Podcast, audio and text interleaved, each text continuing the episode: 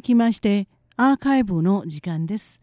本日は2013年9月22日の番組その3をお楽しみいただきます。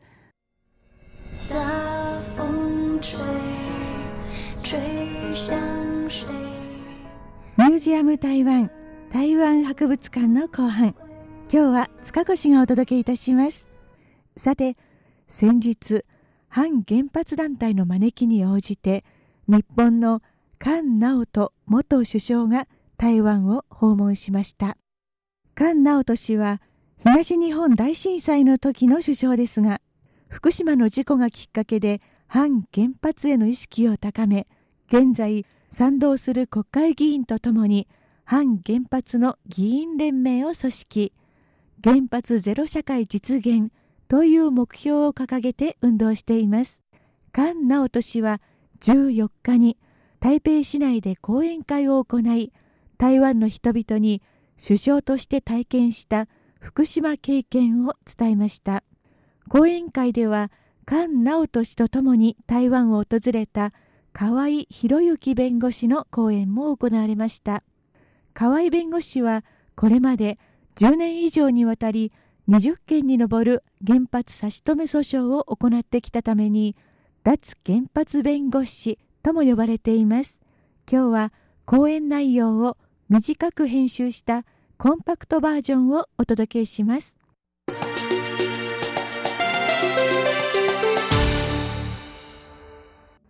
一番わかりやすい例は電球を LED に変える。あるいは建物の窓を二重ガラス三重ガラスにすれば断熱性が良くなればクーラーは効く。ヒーターも効く。必要なエネルギーが半分でも快適な生活は建物の建て方によっては可能なんです。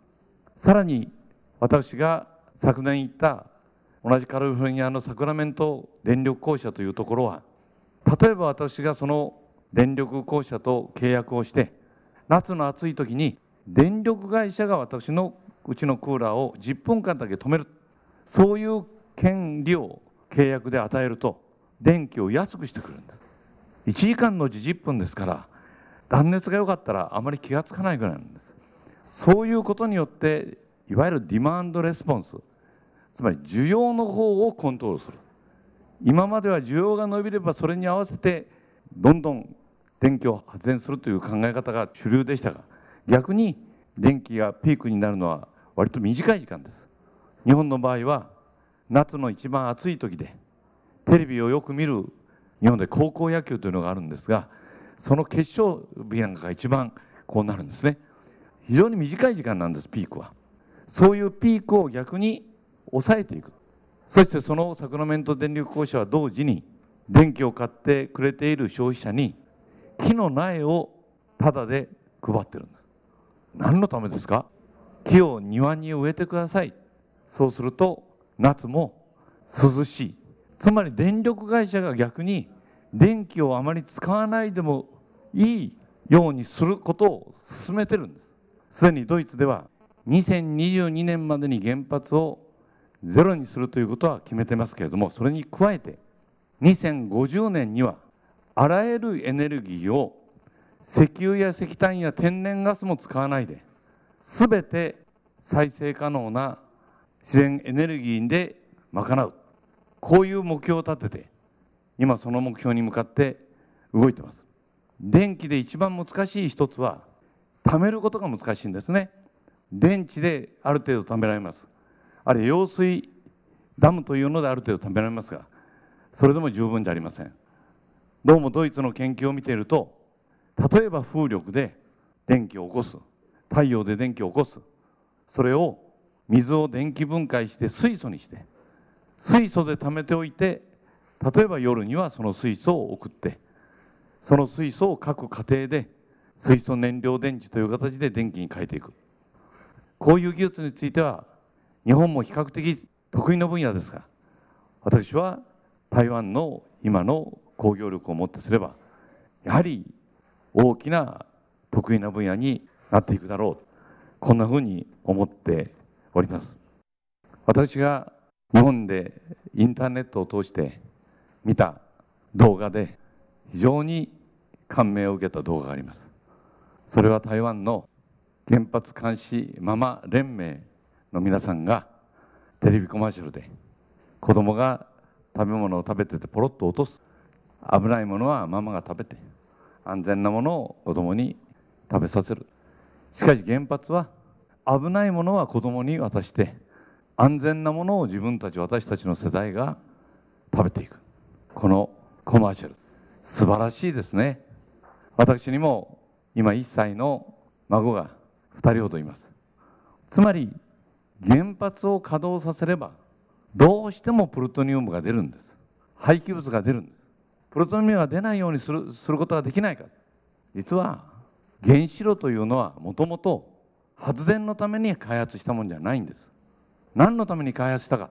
それは原爆を作るために開発をまずアメリカがしました。原爆の材料を作る原子炉が同時に熱を出すからこの熱を使って発電にしようというのが今の原発です。ですから原発を稼働させればどうしてもプルトニウムが生まれてくる。そしてそのプルトニウムは非常に高い放射能を出します。そして放射能を低くするにはどうするか。待つしかないんです。よく問題になる要素は8日間で強さが半分になります。セシウムは30年で半分になります。じゃあプルトニウムは何年待てば半分になるか。2万4000年待たなきゃいけません。そういうものを子供や孫の世代に残してあとは何とかしろ。そういうことをやるのは私は本当に今に生きる私たちとしてこんなにですね無責任なことはない。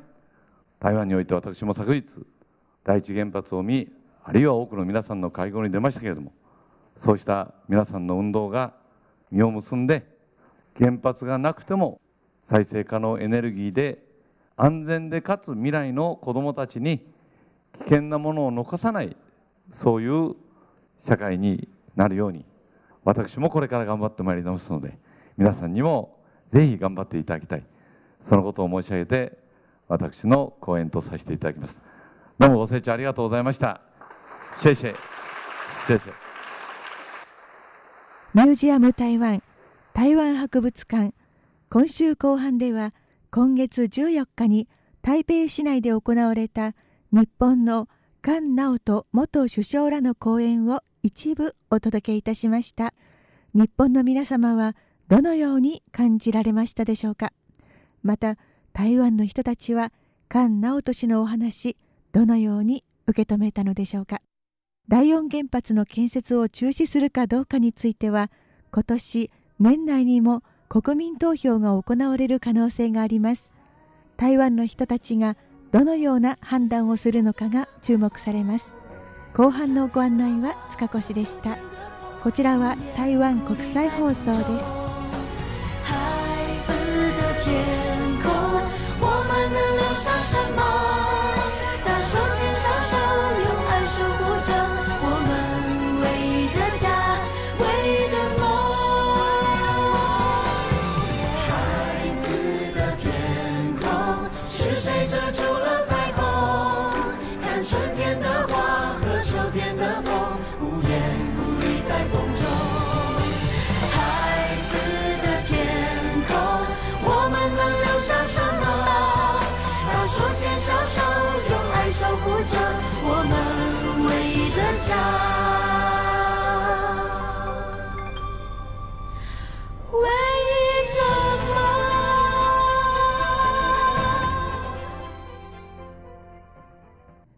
26日から今日まで3日間にわたって2013年9月22日に放送されましたミュージアム台湾台湾博物館をお楽しみいただきましたアーカイブの時間本日はこの辺で失礼いたしますお聞きの放送は台湾国際放送です。